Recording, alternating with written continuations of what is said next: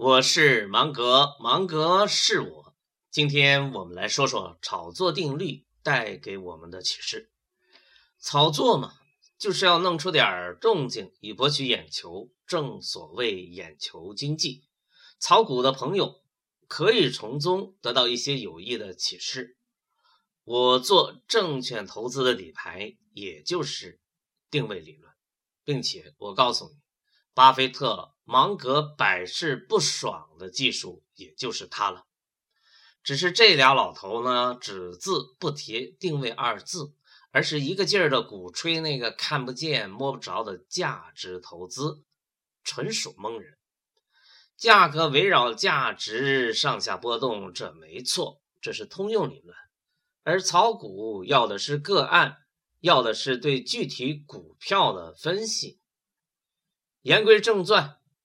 炒作，或者我们称之为认知战，就是把一个概念植入到消费者的大脑中的这个过程，让他记住我，而不是别人，让我在他的记忆中尽可能的排在前列，第一或者第二。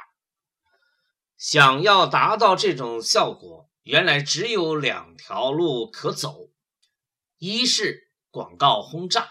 二是公关运动，正所谓公关创立品牌，广告保护品牌，但这两项都是要花大把钱砸市场的，所以我们的大部分企业家创始人根本就还没想到过要塑造品牌、经营品牌呢，就迎头撞上了互联网的挑战，九零后的搅局，着实尴尬。但这其实对于企业家创始人来说是个天大的好事儿。今天游戏规则变了，这是我们要注意到的事实。以前制约我们进行品牌塑造、品牌经营的大部分围墙，不是倒了，就是被互联网给拆掉了。资源更多的时候以一种游离态而存在。只要你的方法好，你的产品能够打动人，组合重组随时发生，要人有人，要钱有钱。还有一个最重要的变化，今天在早期产品试用者中，就是那部分发烧友的力量，通过互联网的连接，可以随时进入到品类的创建过程中，这将改变很多东西。成千上万的发烧友成了小米的测试员，成为了小米的推荐人，成为了小米在朋友圈中最好的客服。而这一切都不需要雷军、李万强付出任何资金上的酬劳，你说好不好？江小白，那是一款通过新浪微博的孵化而诞生的小酒，屌丝酒，现在卖的还不错。